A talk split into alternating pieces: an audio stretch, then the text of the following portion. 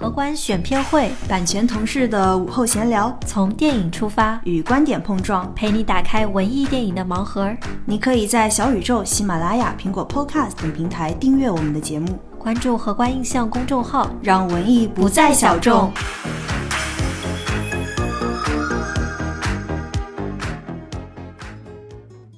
实，因为我们收到的全是好评，这真的不是吹，就是所有人都会反映说这个电影真的很好看。就哪怕猪猪小姐在看完这个电影之后，也是给了很高的评价啊，这个是真的，大家不要不信。当时桑尼推荐我去看的时候，我大概知道这是一个东欧片，这是一个儿童片，然后我我我的期待可能就是。两三分就是五分满分，两三分这样的一个，但是我结果我看完之后，就是我自己内心我是可以打四分的一个分数，我真的是觉得觉得很不错。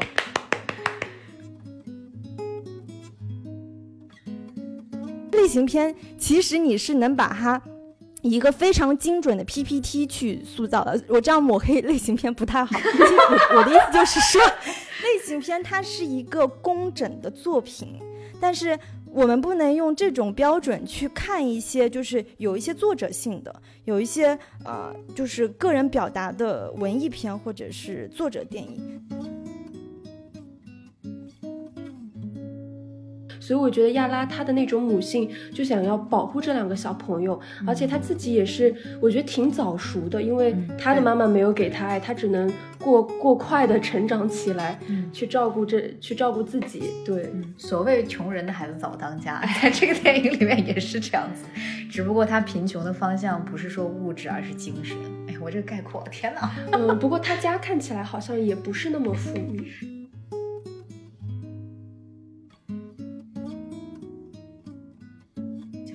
们小时候都是通过小宠物的离世来真正认识死亡。就是猪猪刚讲那个故事，一下就让我闪回到了小时候，我养兔子，然后兔子就死了，我真的就在家里哭了一整天。对，我说我不想让这个兔子死。后来就真正演，就是你的那个思绪会自然而然的接受死亡这个事情，它的残酷性，然后你就想到，天哪，那我也会死，我的爷爷奶奶也会死，我不想让我的爷爷奶奶死掉。真的就小孩是从这个。天哪，三弟动情了！我们真的今天早上这个开头真的是一直让惹对方哭泣，催泪的节目，这是一档。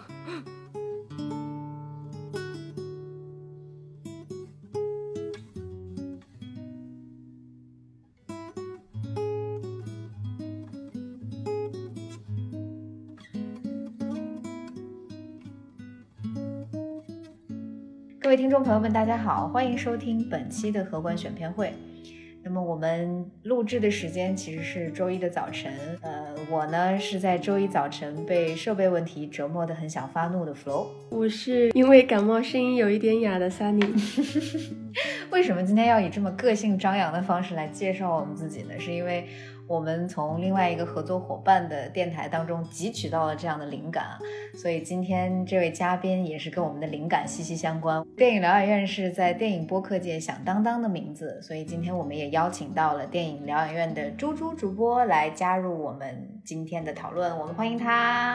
谢谢大家好，我是电影疗养院的主播小猪猪。也是第一次来到荷官选片会来做客，然后非常荣幸能今天跟 Flo 和 Sunny 两位小美女一起来聊一聊，就是最近我看的特别喜欢的一部片子《小小港湾》。耶！我发现我们每次邀请来的嘉宾都是就是自我素养非常高，就每次会自己 Q 自己，然后自己 Q 流程，自己进主题。我们今天要聊的这个主题是《小小港湾》。呃，其实荷官选片会在上一期女性电影人对谈当中也是聊到了关于这个电影的一些相关的内容。那么今天也是跟想跟猪猪以评论者的角度去去聊这个片子，因为上一次可能是从电影创作者的角度，我们会就侧重点是女性电影人的女性视角和女性创作的一些问题。那么今天我们可以呃放开大胆的去聊一聊。影评类的关于这个电影的看法。那其实猪猪在看完这个电影之后，也是在在朋友圈也也跟我们分享了一些长篇大论吧，反正讲了讲 他对这个电影的一些看法，呃，给我和桑尼有了一些新的新的这种启发。对我们今天也希望能在这样的讨论当中有一些新的观点的碰撞。我自然而然的提问这个问题给猪猪小姐，虽然我们在朋友圈看到，但是可能听众并不知道你对这个电影的观感，所以你可以简单的聊一聊你在看完这个电影之后第一观感，你想跟我们分享，跟听众分享的感受是什么样的呢？我在说我观感之前，我就先很好奇，就你们俩看第一遍的时候，你们有、嗯有落泪吗？有被感动到哭吗？其实还真没有。这个电影呃宣传期之前，我有幸加入了荷官，所以这个这个电影也是当时我需要看完了之后产出一篇影评和宣传类的文章，这个也作为最后一道面试题。所以当时看的时候，其实是抱着一种我要完成一个任务的。心态去看的，而且也是小屏幕，也不是很清晰。嗯。然后我觉得那个字幕翻译也不是很得体，不是很恰当，所以当时的观感就是 OK，这是一个还可以的片子，然后好像也没有特别多让我会落泪触动那种特别强冲击力、强情感的场景和桥段，所以就嗯挺温情的，然后是一个社会话题可以会发酵，就是一个情感类的电影。嗯，那 Sunny 呢？Sunny 嗯第一遍看有哭吗？呃，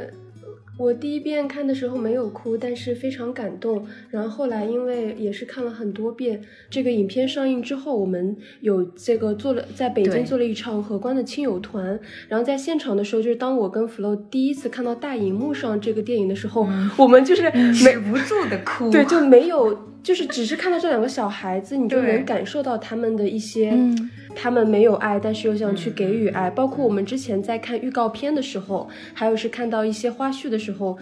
就觉得挺为他们心疼的。嗯嗯嗯真的，我们当时在那个亲友观影团前那一场，坐在最前面，就我们两个人就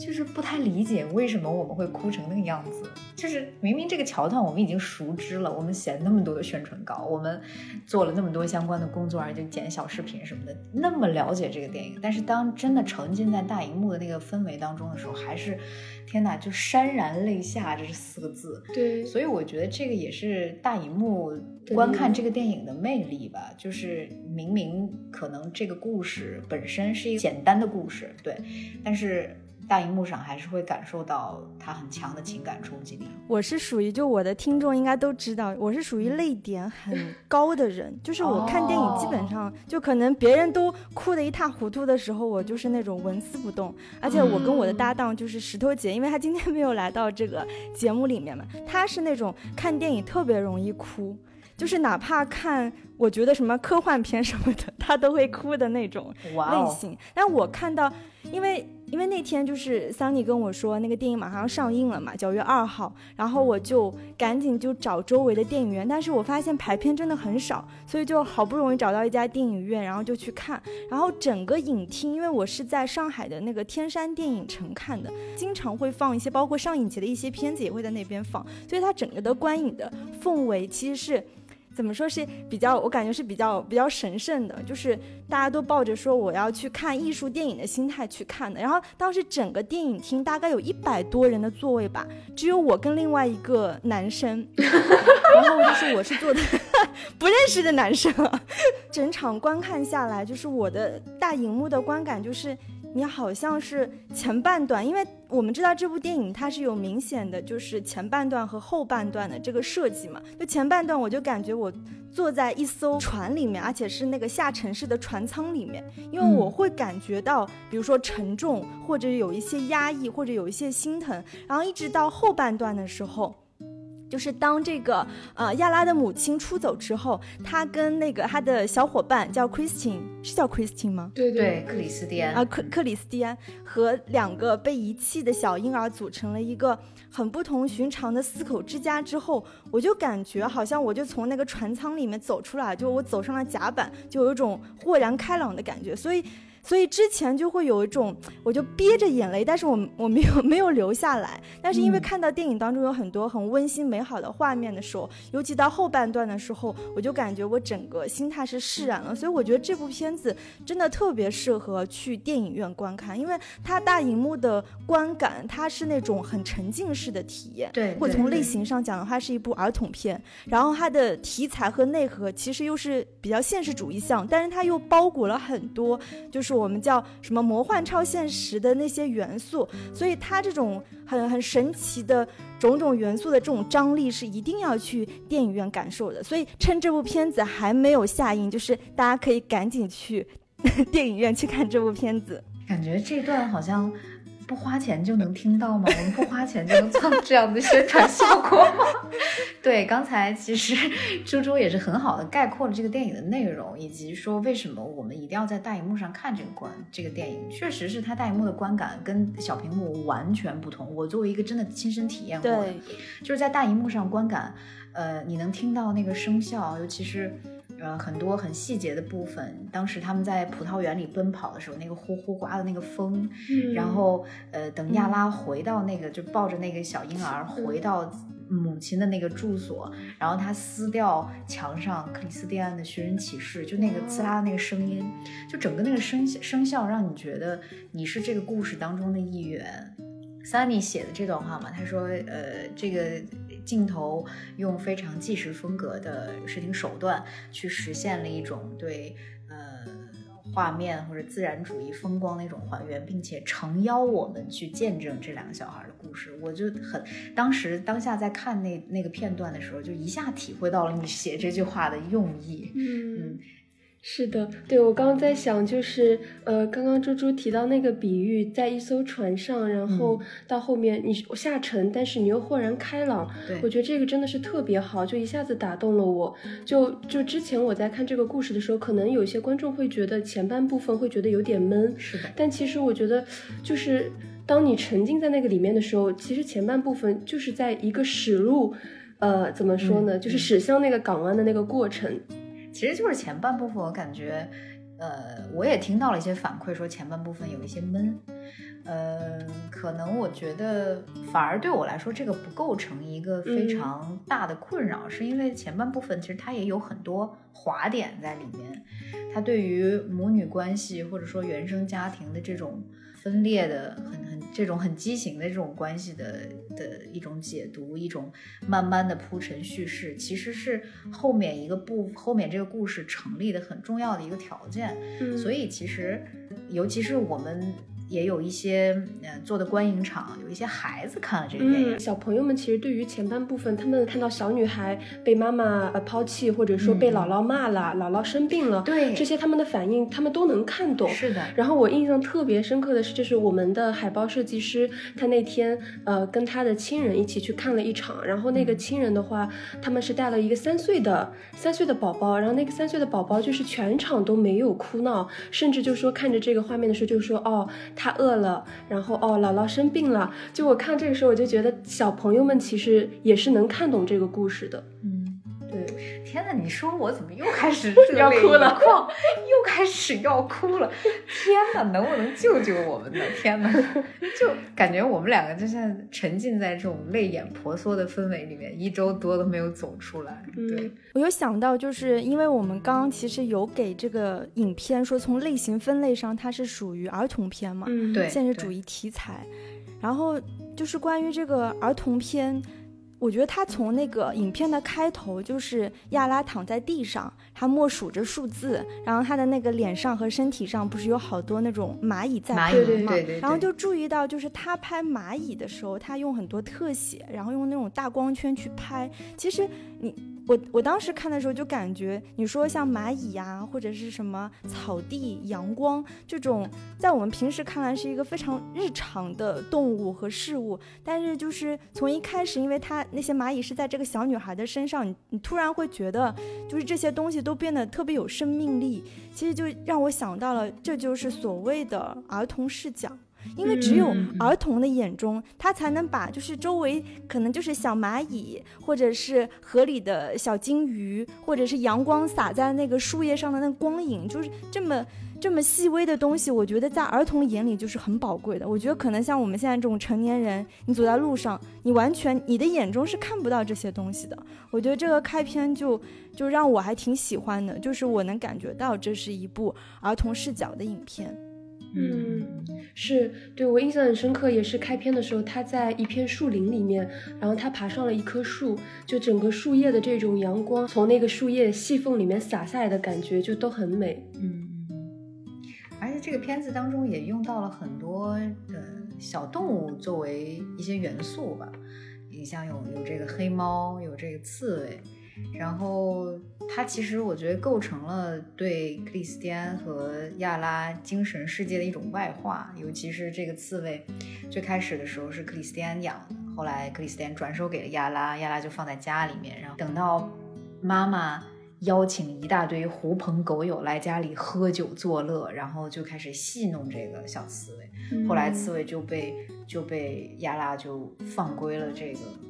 户外的环境，能能通过这条这个元素，能够嗯大致的感受出来亚拉在整个影片当中他内心世界的一种变化的线条，还是我觉得还是很妙，尤其是。这黑猫对不能剧透太多，但是黑猫确实命运也比较多舛。他们在 最后的时候给黑猫举办了一个一个仪式啊，这个具体是什么仪式呢？大家可以去电影院感受。这个仪式确实也是构成这个影片当中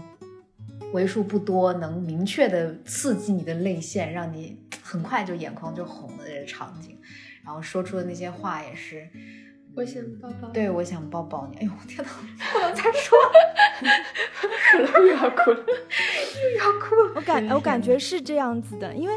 我不知道你们小的时候有没有自己养过奇奇怪怪的小动物。对，有有有。我小的时候是养过刺猬的，而且那个刺猬是我小的时候我。有一天，我爸爸出去打猎，他他他其实打的是野兔子嘛，但是他莫名其妙他带回来一只刺猬，而且那种刺猬是那种野生的刺猬，其实跟电影当中那个可爱的那个样子其实完全不一样，就是它其实整个身体是比较黑的，而且刺是很尖利的，而且刺猬身上有一股。你在电影当中不也说那个克里斯蒂安说你不要带回家，因为就是听说刺呃刺猬身上有跳蚤，对，但真实的刺猬是那样子的，就是它是很臭的，而且它我爸爸把它带回家之后，我们就养在那个浴缸里，也不知道刺猬吃什么，就是随便喂一些东西，但是没到一个星期，那个刺猬就就就死掉了。我当时就对我的童年来说，这是一个。就是是感觉是一个很很严重的事情，因为我觉得它是一个很很奇妙的生命，但是那个生命突然消失了。我觉得在在儿童的眼中，就是生命它本身就是非常呃神圣，它是值得被尊重的。所以就是电影当中的两个呃小女孩、小男孩，他们如此对生命珍重，以至于亚拉看到那两个被遗弃的小婴儿的时候，他就天然的，你说她这么小的一个小女孩，她竟然有一种天然的母性。母性或者也是说人性吧，他觉得那我不能让这两个小婴儿像我一样被遗弃，所以他带回来了。我我觉得这个这个切入点，的确是就是你成人视角的电影你是看不到这些东西的。我觉得也是处理的挺高级的，嗯。而且就是刚才猪猪也谈到这个动物教会小孩子面对生死，这个其实电电影当中也有很很。标志性的一个处理，就是小孩子通过黑猫的命运 多舛来真正的解释死亡是一个什么东西。好像我们小时候都是通过小宠物的离世来真正认识死亡。就是猪猪刚讲那个故事，一下就让我闪回到了小时候，我养兔子，然后兔子就死了。我真的就在家里哭了一整天。对，我说我不想让这个兔子死。后来就真正演，就是你的那个思绪会自然而然的接受死亡这个事情，它的残酷性。然后你就想到，天哪，那我也会死，我的爷爷奶奶也会死，我不想让我的爷爷奶奶死掉。真的，就小孩是从这个，天哪，三弟动情了。我们真的今天早上这个开头真的是一直让惹对方哭泣，催泪的节目，这是一档，真的太催泪了。你从这个事儿当中，小孩子会真正认识死亡是个什么东西，就会对生命更加敬重。有想到就是说，因为这部电影当中，它的主角是亚拉嘛，就是一个小女孩。导演怎么去处理她的童真和成熟之间的那种切换？我们从一篇报道当中，其实得知，呃，饰演亚拉的这个小女孩，她真实，她就是一个流浪的少女。对，所以我会觉得，她这样的一个女孩，她。表现出来的跟他年龄一种不相称的成熟，他面对一些所谓的威胁，表现出的这种机警、这种有勇有谋的人设，我觉得跟他这个亚拉这个人物是非常非常成立的。但是就是同时他没有那种，其实我挺怕看那种纯煽情催泪的那种对的，因为他的那种表演就会非常的。不克制，就是他，他其实就是非常抓马，然后就是其实导演是很清楚知道，比如说这个小演员他说出哪些话来，就会让大家哭得一塌糊涂。但我觉得就是这部电影当中，他其实基本上是没有这些抓马和做作的部分，他整个表演还是比较比较克制和收敛的。所以当这个小女孩她，比如说她有成熟的一面。她面对妈妈说什么，在海滩上，他妈妈还假装不认识他，对吧？就跟其他男人去厮混了。但是他他表现出来的是，我没有故意去跟妈妈。去拆穿他，没有故意就是在那边撒泼打滚，他自己就登高然后跳海了。这种其实是一种成熟，但同时他还是，毕竟她是一个小女孩嘛。我不知道你们有没有注意到一场戏，就是她外婆晕倒的那场戏。其实那小女孩亚拉是穿上了母亲的一件就是绿色的那个 T 恤，它上面还有那个布灵布灵的那个东西。但很明显这件衣服是她妈妈的，因为在上一场戏当中，就是那个妈妈在镜子面前各种。搔首弄姿，欣赏着自己纤细的腰，就我们就发现，其实这个妈妈经常是喜欢穿这种 mini mini skirt，呃，不是 mini 的那种上衣嘛。所以那件衣服其实就是亚拉她穿上了她妈妈的衣服。我觉得这个细节处理的很好，因为比如说你很多电影当中，我们描绘说小女孩她怎么表现是对。成熟女人的向往，像我们小时候也是，我就会偷偷穿妈妈的高跟鞋，然后涂口红、口红、涂口红之类的，这是一种小女孩对成熟女人的向往。但是，但这部戏当中，就是亚拉，她是通过穿上母亲那个超短的迷你上衣去表现这个桥段。我觉得这个相对来说处理的也是比较隐晦和高级的。嗯。其实关于这个片段，我确实还有一个不太一样的理解。就我在看的时候，我我第一遍看的时候是捕捉到这样的信息，就是说亚拉的母亲是一个非常长不大的孩子，她是不太接受自己作为一个母亲这个身份存于这个社会当中，所以她一直在隐瞒这个事情。然后，嗯，其实她她在镜子面前搔首弄姿，就我的理解，她其实是她穿的亚拉的衣服。他在穿，他在他在总，他总穿他女儿的衣服。然后亚拉说：“妈妈，你怎么总穿我的衣服？那我穿什么？那我穿什么？”亚拉的，呃，就是露西亚就说：“你可以穿我的，你可以穿我的衣服。”然后我记，我印象很深刻是，他说你的衣服都是脏的，他说那你自己洗洗。对对，就是就是这种。然后片子当中就这件绿色的衣服，对你你你你这么一猪猪这么一提醒，我又想想到了一个特别重要的，它它确实也是这个片子当中非常重要的一个一个元素，一个呈现，一个钩子。就到最后，有一个发烧的孩童，不是被这个亚拉送回了他母亲身边，他母亲在酣睡，就那个场景其实还挺美丽的，但是很心碎嘛。这个女童身上穿的就是那件绿色的衣服，是亚拉特意给这个女孩子穿上了那件绿色的布灵布灵的衣服，然后把她放在了母亲身边，就是那种，是吗？你你曾经没有爱过我。现在我的孩子生病了，我把我的孩子穿上了我的衣服，我希望你能去补偿，在他身上补偿曾经你欠我的东西。然后那段戏，小小亚拉演的也是非常的动情，就是可能在小荧幕上你不会注意到他面部一些细微的微表情的呈现，但是在大荧幕上看得非常的清楚，他那种就是小孩子不得不成熟的那种。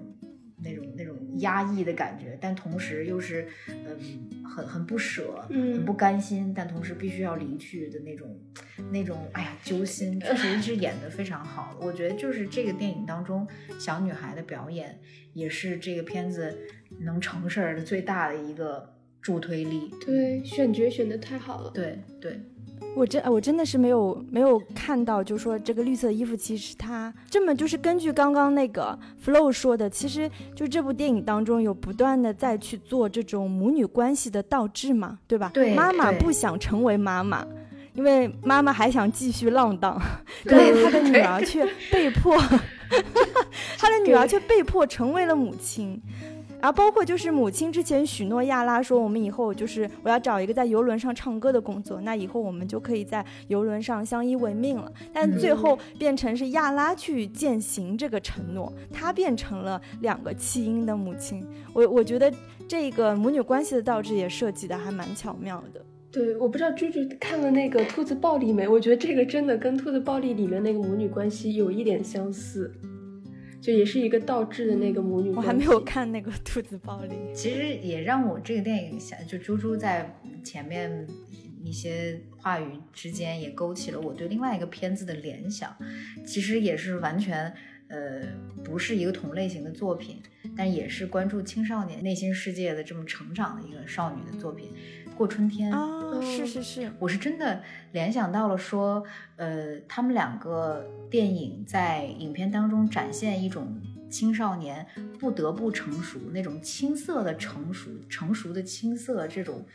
就是两个完全相悖的两种心理状态如何很好的嫁接和粘合在一起，我觉得很像过春天那个少女被迫在那个年纪就去做一些。养家糊口的事儿，好像跟亚拉也很像，反正都不太合法。促进去催化心理的一种成长，但是你还是能看出看得出来，他在为人处事、待人接物方面是带着他那个年龄不成熟的那个感觉的。就是这这两种特质，让你觉得现在的青少年他展现出来的一种精神面貌和他在社会当中承担的一种角色和属性，好像跟真的跟我们以前不一样了。嗯，对。对，这让我又想到了，就是我们周末的时候有在柳州做一场放映，然后观影团的主理人他当时就说有两个小朋友上去说，嗯，他们就点的很明确，他说我在这个片子里面看到了社会现实的残酷，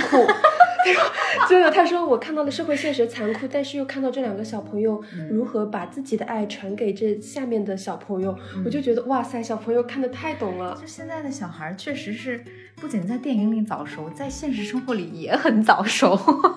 不知道猪猪你是怎么想的？就是其实有聊过，说这个电影当中它是弱化社会现实，做成一种故事背景板的存在的这么一个手段，但其实还是能感受到很强的社会属性的在场的那种感觉。就这个片子，它虽然就是内核其实是个很很残酷的东西，就刚刚你们讲到的，我觉得就是让孩子。变得成熟这件事本身其实是很残酷的，对，因为它是不得不变成熟，它是一个残酷的本质。就是像之前我们比如说拍一些什么青春片，这种伤痛青春，像过春天就算是伤痛的青春片。那这部片子它伤痛的儿童片，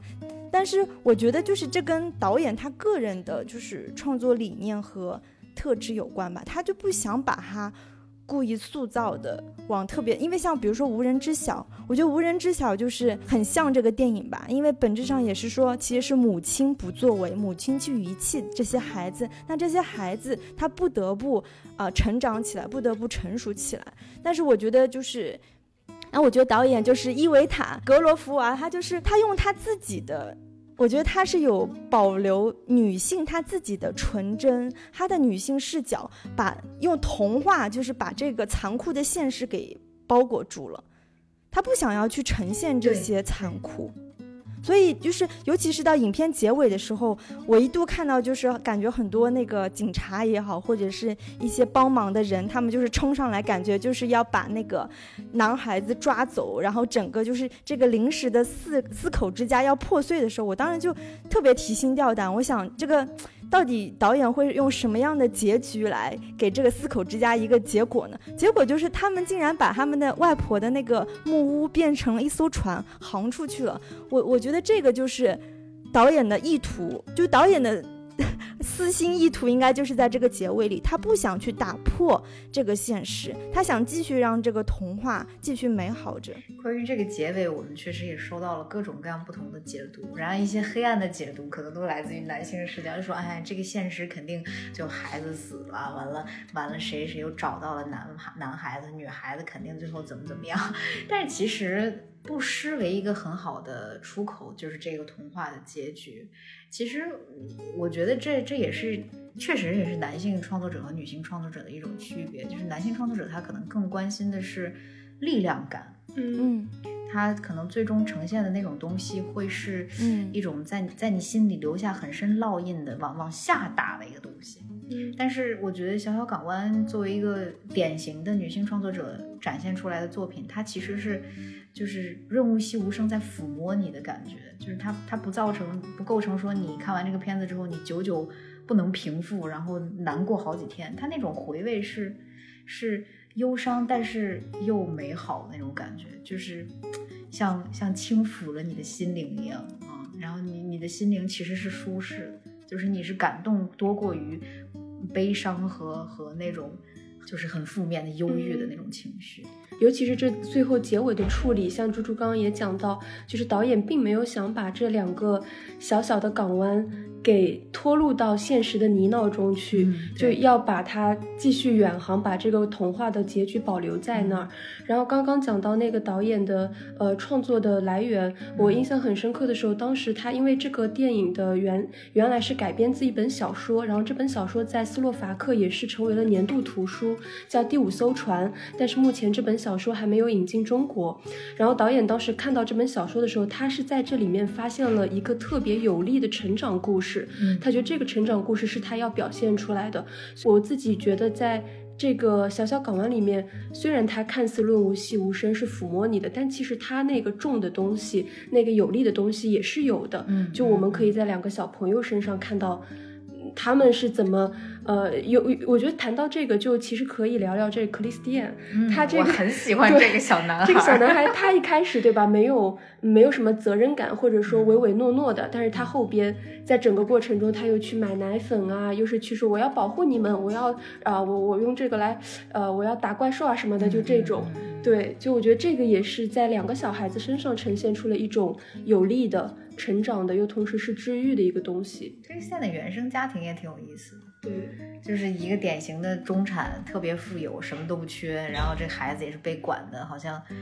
戴个眼镜儿，然后身上也很弱小，感觉没怎么好好吃饭的感觉。就是也也挺有意思，就是你在他家里面那种纯白的、特别整洁的那种环境里面，你能感受到那种压抑的感觉。尤其是当时亚拉进入到他的家里跟他一起玩的时候，嗯，亚拉是那么一个。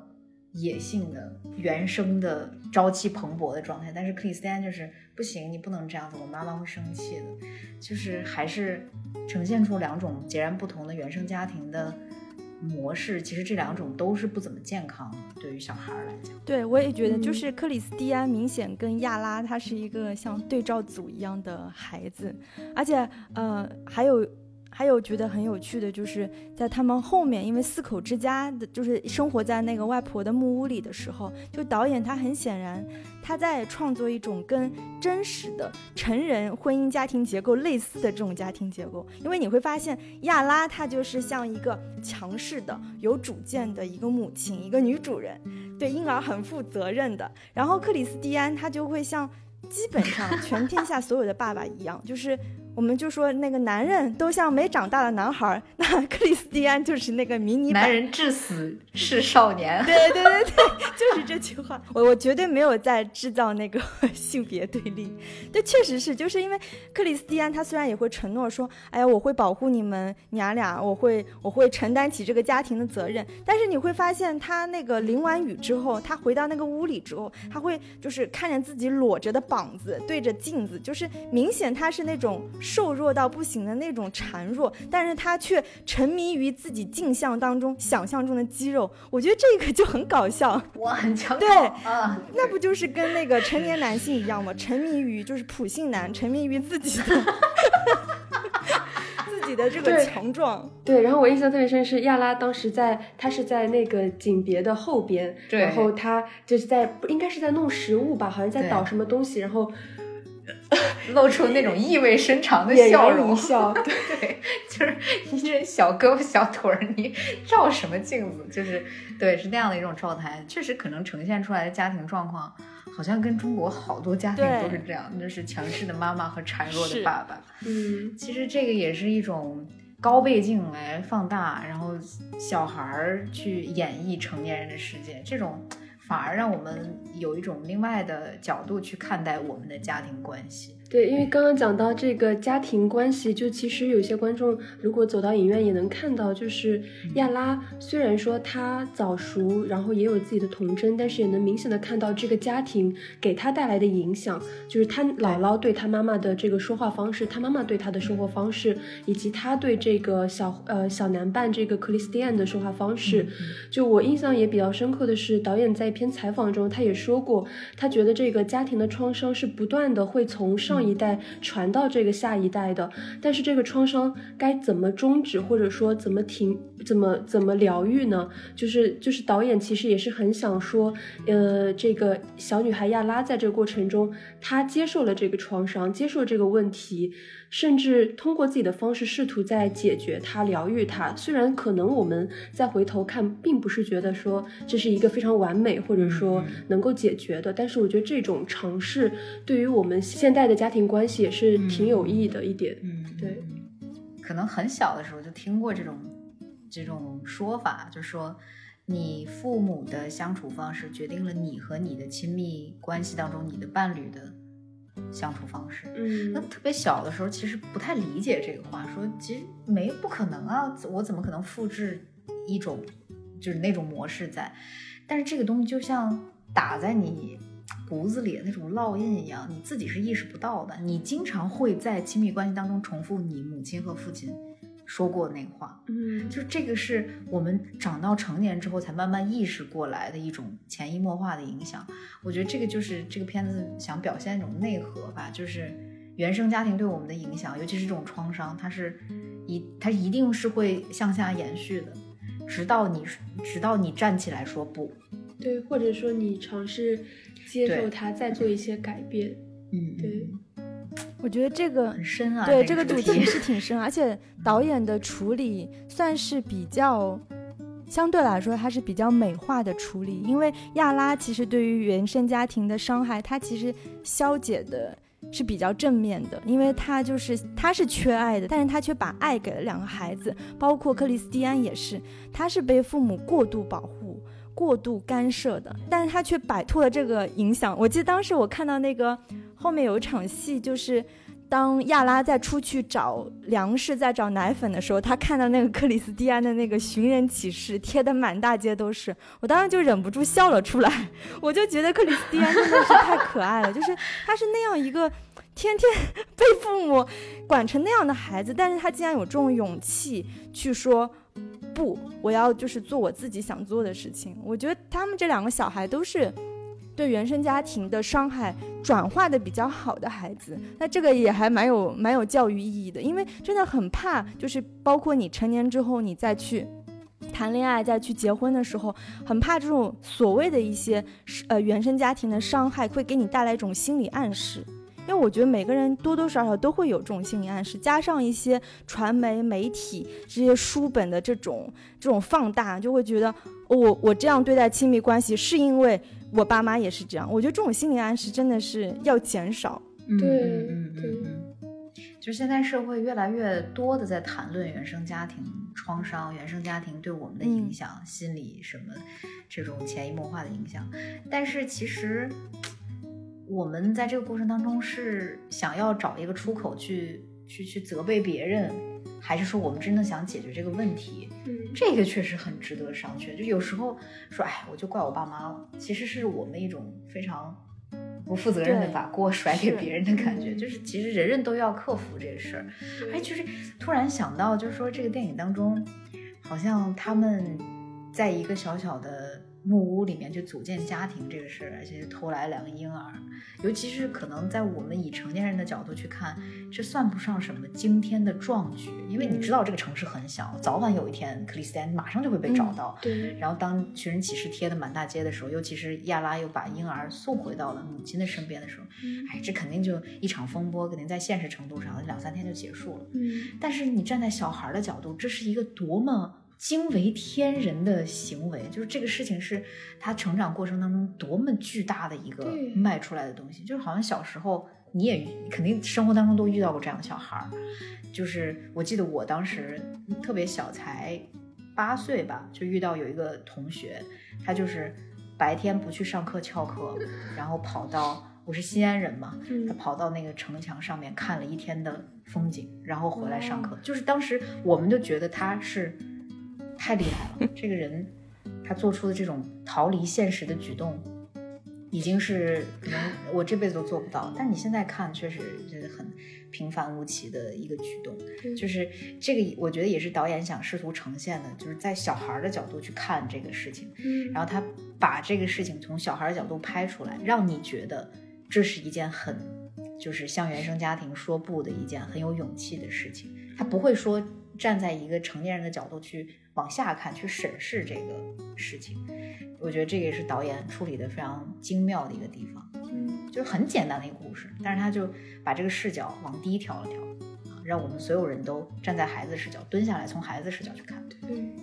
因为我觉得呃，我们我们发散的有点多嘛，然后之前讲到那个无人知晓，还有是同类型的儿童题材，包括我们也前面在一直说，觉得这是一个又残酷又治愈的童话。那很多人到电影院，他可能会觉得我要看一个有出口、有宣泄的东西。对那这种可能在我们之前都知道的《何以为家》里面有一个比较好的处理，就是这个小男孩自己是难民，然后他要说、他说出这个我要控诉我的父母这样非常直接大胆的话，然后包括后边的整个整个现实性的处理吧，嗯就我觉得这个是很容易让大家落泪的。但其实我觉得在小小港湾里的那种泪点。就跟我们前面聊到的那种摄影视角、儿童视角一样，它会让你看到很多细微的，或者说隐秘的那种情感，但又觉得一下子哇，好戳人呀！这两个小朋友怎么这么有爱呀？这种感觉，对，所以你觉得出口这个事儿，大家现在执着于寻找出口这个事儿，你是怎么看的呢？我觉得，我觉得其实其实我觉得整个观看的过程就是一个出口吧。就我觉得对于小小港湾来说，你整个观看就像刚刚，呃，在最前面就是讲到这个，你乘坐一艘船，然后你潜到下边，你再到最后的时候，你期待会说大家大人可能抓到他们，或者说大人找到他们，但其实是以这样一个结尾驶向了远方。我觉得这个整个很流畅的过程也是非常治愈和有出口的。对，就我觉得现在大家执着于寻找泪点这个事儿，我还挺挺奇怪的。为什么所有人就很长一段时间以内，你去看各种电影，他发的那种宣传物料，全是大家在电影院里哭，就全是大家观众拿纸抹泪，你就不需要看这个电影的名字是什么，你就看这个所有电影都在就是让大家哭。其实普通观众想寻找出口这个事儿，可以理解又不能理解，你知道为什么一定要泪流满面的？我觉得就是为什么大家都在寻求观众在寻求出口，或者是在寻找泪点，是因为中国的观众很大程度上他非常习惯于类型片的观看。其实《何以为家》它虽然说跟这部《小小港湾》它在题材上是有类似的嘛，因为它都是儿童片，而且都是有有种沉重的童年童年经历，但是《何以为家》它从结构上，包括你们说的那个出口，它是一部非常工整的、完成度比较高的类型片。所以就是类型片的拍法，它就是不断的去制造就是冲突。这个小男孩一定在每个阶段，他有一些新的障碍、一些新的困难，他如何去克服？然后最后他通过就是。捅了一刀那个坏人，然后上了法庭对峙，然后通过这些，因为其实基本上开场就是法庭嘛，之后所有的片段他通过闪回的嘛，它也是一个根据个真实事件改编的嘛。大家看到说啊，这个小男孩因为这部片子，因为联合国一些什么救难署，他结果他到了他心心念念想去的欧洲生活等等。那这个片子的整个结构就是符合最广大群众他想要看的这种类型片。就大家看到他为什么犯罪，然后他为什么哭，他怎么解决，他最后过上了美好的生活。但是我觉得《小小港湾》它是一个儿童片，但是我觉得它不是一个类型片的拍法。导演并没有说，我现在要拍到第二十分钟的时候，我要设一个泪点，我要让那个主角说一句话。因为类型片其实你是能把它一个非常精准的 PPT 去塑造的。我这样抹黑类型片不太好，我我的意思就是说。类型片它是一个工整的作品，但是我们不能用这种标准去看一些，就是有一些作者性的。有一些呃，就是个人表达的文艺片或者是作者电影。那我觉得《小小港湾》，它导演根本就没有想去设置这个泪点埋在那边，让你去哭。他也不需要给大家一个就是让大家都满意的 happy ending。这个小女孩跟她的母亲什么团圆了，过上美好的生活。我觉得这不是他要表达的。所以我觉得，如果你们就是做观影团的时候遇到一些就是观众提这种问题，我觉得。下次就也可以让他们去多看一些非类型片，因为我觉得真的观众就是被类型片教育到。坐在电影院里像一个傻子一样，导演告诉我什么我就看什么。你叫我哭就哭。大家都已经没有独立思考的能力了。不过我们往期就是我们目前收收集到的反馈，其实大家对于这个来，对于小小港湾的接受程度还是蛮高的。对对，没有说觉得特别特别闷，不能看下去要睡着这种。这个电影在某种程度上也嗯扫清了一些大家对作者电影或者文艺电影的一些固有的看法。就是它其实，嗯，在类型片和这种作者电影之间，我觉得是一个非常非常有意思的，在在左右摇摆的这么一个状态。对它，我觉得它作者电影的这种风格也不是那么强，因为感觉我们平常接触到那些作者电影就是完全自说自话、嗯自嗨，然后。对，用一些各种元素啊、镜头啊、视听语言、语法那些堆砌，然后表达一个在观众看来有一点点为赋新词强说愁的感觉。但这个片子它非常的流畅，而且那个立意打得很、很、很站得住脚。然后我觉得其实是老少咸宜。对，所以它还是，它还是就是打破了一些东西，又树立了一些东西。对，我觉得这部片子它其实。呃，从某种程度来说还挺商业的，就是，嗯，对，对，就是他这个两个小朋友的故事，包括。呃，整个的剧情设计吧。然后我想补充一下的是，因为这部片子之前在柏林电影节上是得了这个新生代单元的水晶熊奖。然后这个水晶熊奖其实也就是呃专门给就是鼓励创作者导演们拍摄这个给十四岁以上的青少年来观看的一个单元。所以这个奖项的设置已经代表了它必须是一部老少咸宜的片子。对，然后包括之前像你说的过春天，对。得是得了这个，也是在相同的单元吧？对，得没得奖啊？我不太应该是提名了。对，嗯嗯嗯啊，所以可见这些相似性其实深埋其中，等待着观众观者去发掘。嗯，很有意思，很有意思。现在我看很多电影预告片，就是哪一个片子我就不 不细提了吧，因为毕竟还要做人。但是就是看完那个片子之后，我就觉得很恐怖，就是我我内心里会很惧怕这个电影。就是实在是太尴尬，然后感觉预告片的剪辑就像两个巴掌一直在扇我的脸，说你快哭，你快哭，你快点哭，然后 就是这这种这种感觉。然后呃，其实很多最近讲述原生家庭的一些作品都是以这样的风格想要吸引到受众。我不知道猪猪对这个这些作品的观感是什么样的，好像好像也给了个机会让猪猪不做人的 感觉。我我自己是不会因为就是比比如说我看到这个片子在淘票票或者是猫眼上，它不是都会写一些这种预告片啊，或者是那个观看的要点，我不会因为它是一个比如说爱情的煽情片，一个苦情片就去看它。但是我我也承认，的确就现在我感觉很多就是做宣发的，他会抓这个点，他们因为他们会觉得这是一个票房的保证，因为这个。所谓的煽情，它可能可以抓到很多二三四五线城市的一个观众，它可以，它这个宣发的点是可以更下沉的。所以，如果你不做煽情，很可能只是说啊，一线城市大家就是上个几天看一下，然后马上就会没有声音。所以，我觉得煽情是一个宣发策略，我并不反对，我觉得可以这么做。就像今年就是 年初的时候，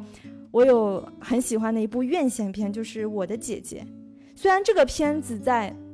刚开始上映之前，它也会主打一些说啊，什么原生家庭、姐弟俩，对吧？什么就是这种这种宣传的点，它但是它的确是吸引了很多人走进影院去看。但看完之后，我觉得这跟煽不煽情没有任何关系，它就是一部。呃，完成度非常高的，而且是非常女性视角、非常细腻的一部作品。作为宣发，我是能理解这个点，但是就是说，作为一个一个观众，我觉得大家慢慢在观看过程中，还是要去厘清自己对于一个影片的去判断。对，插播一条广告，荷官选片会之前聊过我的姐姐。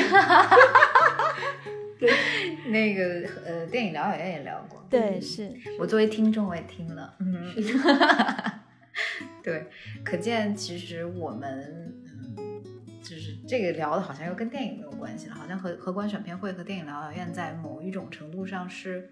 立场和视角都有契合的，因为也是专注于女性视角，然后呃关注一些院线片，同时也发掘一些。大家在日常过程中会忽视掉的文艺佳片，然后对把它以更好的方式、更好、更新颖的角度去介绍给中国的观众。那这么看来，好像我们所肩负的使命，或者我们背负的这种信念感，是驶向一个方向。对。是说到这个，就我那天在影院坐在那儿看的时候，有一个挺感动的点，是因为当你呃一部分肯定是因为我们在负责这个项目了，你要把它推广出去。但另另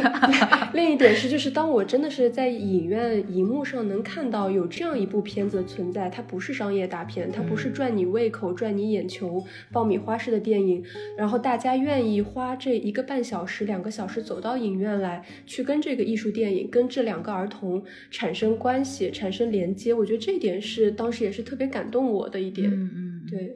就它本身就是一个丰富中国荧幕多样性的一个存在，是很很有价值的一个。对，希望大家能 多多的去看，因为排片现在有一点 紧张。对，三弟今天一可能大家后面就会注意到，三弟今天一天。整个录制下来，就是有一种宣发经理坐在这里跟大家聊天。没有，没有，没有，是因为你们你们说太好了，我不忍心打断，所以我就补充一下。对对对，也没有关系啦。我们其实目的就很单纯，就是希望大家能够多多去电影院感受这部电影。也相信，嗯，猪猪的这些表达能，嗯，给更多的观众一些新的视角。因为感觉现在这部电影确实排片特别少，所以也很希望得到大家的支持和鼓励。确实，因为我们收到的全是好评，这真的不是吹，就是所有人都会反映说这个电影真的很好看。就哪怕猪猪小姐在看完这个电影之后，也是给了很高的评价啊，这个是真的，大家不要不信。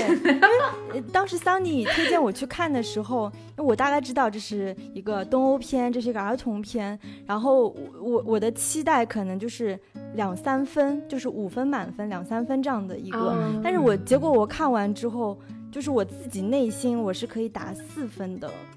个分数，我真的是觉得觉得很不错，因为我感觉这个东欧的女导演她也不算，因为我查了一下，她第一部长片叫《灰烬》嘛，呃，二零一二年的，然后这是她这是她的第二部长片，那个《灰烬》我看了预告片，就是她还是那种手持摄影，然后她的那个灯光啊什么都相对来说还是比较粗粝的那种质感。然后看这部《小小港湾》的时候，我就还蛮惊讶的，因为就是相相比于他第一部长片，就是他的摄影啊、配乐啊、故事和风格都已经挺成熟了。哦，我觉得这是还蛮难得的，因为我我自己看东欧电影其实并不算多，但是我印象当中，比如说那种东欧的大师啊。什么基耶基耶斯洛夫斯基啊，什么库斯图里卡呀，那些就之前的十戒呀，什么乱世英豪这些，我们就是什么豆瓣上东欧前十的那种片子。其实东欧电影是有那个，比如说有现实像，像蒙吉克里斯蒂安蒙吉就是很明显，他毕业会考就是现实主义像。但我刚刚说那些大师，他都有一些神秘主义的，就是有一些宗教的。这种元素在，然后包括前两年看那个，呃伊尔蒂科就英叶蒂他拍的那个《肉与灵》，啊最后也是得了那个柏林电影节的那个金熊奖。那部电影我就特别喜欢，因为她她也是个女导演，她拍出那种很空灵的，但是又是在现实题材中加很多超现实向的一些创作倾向，所以我感觉东欧的女导演真的还蛮让人惊喜的。很厉害对，是蛮厉害。我我觉得国内或者是呃，这样又要抹黑国内女导演了，因为之前，因为之前呃，我们跟那个贝壳电台的主播小鱼，我们专门做了一就是两期就关于女导演的小专题，就是我们谈就是华语的这个女导演。我们就说，虽然说这几年看到很多女导演在慢慢走出来，她们的声量、作品，包括各个电影节的认可度都在提升，但是我觉得相对来说，你你看到小小港湾或者看到那个肉与灵的时候，你还是能感觉到这些差异。就是他们一个女导演在拍第二部长片的时候就已经能做到这种完成度了，我觉得还是挺，就是它的创作环境，包括它的产业结构，我觉得还是蛮值得。就是我们华语环境的这些女导演啊、女创作者去学习的，嗯，在学习这种处理沉重题材的时候，这种轻劲儿、巧劲儿，以及说一个非常完善的视听语言的语法，就是你你你不仅要能够用镜头讲故事，还要把自己的个人风格融入进去。对我突然想的有点远，就是嗯刚说到轻与重这种，就想到我以前很喜欢的一位作家米兰昆德拉，他自己也是捷克的，然后他的那个不生命不能承受的之轻，其实我觉得更可能是不是真的跟中东欧整个环境。包括这种文学上啊、社会上这些都会有，因为之前我们在就是可能大家都不太了解斯洛伐克，对是的，因为他之前跟捷克在一块儿是捷克斯洛伐克，但是因为后来就是社会主义的这个瓦解，对，因为天鹅绒革命的这种，就是导致两个国家和平的分裂了。其实看来应该是有一种政治的沉重在里面的，但是很很奇妙，导演通过这种很轻盈的方式去表达他们想要表达的东西。对对，我不知道猪猪你有没有那个注意到，就那个在影片中后边有两个场景，就他那个屋子其实不是他外婆的，是渔夫。呃，小朋友们一直说是渔夫，但我们不知道这个屋子是谁。是他们最后闯入去家去那个地方偷食哦物的那是渔那个是是渔夫偷东西，对，偷东西是哦渔夫。对，因为我我是注意到的，就是说他那个小男孩在进去进去之后，他有看到墙边墙壁上有一些就是男人的照片，一看就已经很斑驳了嘛。还有包括小女孩在拿药的时候，那个柜子打开来，其实有女人的照片，但那女人的照片明显不是他外婆，所以我我当时想的就是说，这些人就是这些原屋子的主人，他们去哪儿了？他们是因为战争离开了，还还是因为什么？我觉得是因为人口相对稀少吧，因为因为之前 Flo 也在法国待过，我嗯之前也在巴黎待过，就是我们比如说去那个北欧或者是东欧旅游的时候，尤其是在北欧，说北欧的那个人均木屋嘛，就是他们那种木屋其实是能抵御那种风寒的，说人均木屋就有两点几个，就说明它它的整个国土上有很多的木屋，它都是没有人居住的。因为我一个人我就有两个木屋，我可能选择住在城市里的房子里，所以我在郊区或者是在农村的这些木屋就是属于我度假去的，所以它没有人是很正常。但是大家都会囤一些那种基本物资嘛，因为我们现在录的时候是周一，刚刚过了首周末。其实首周末也有很多朋友们走到影院参与观影团来支持这部电影，包括得到了很多很好的口碑和反响。然后今天聊完之后，我自己也会 也很想再去看一遍。然后，嗯、我相信大家都知道，因为现在这个各类型的大片也比较多，所以我们也非常希望，嗯、你能够愿意花这一到两个小时走进这个。院线呃走进电影院去观看《小小港湾》这样一部片子，与两个孩子的生命发生关系。嗯，嗯对，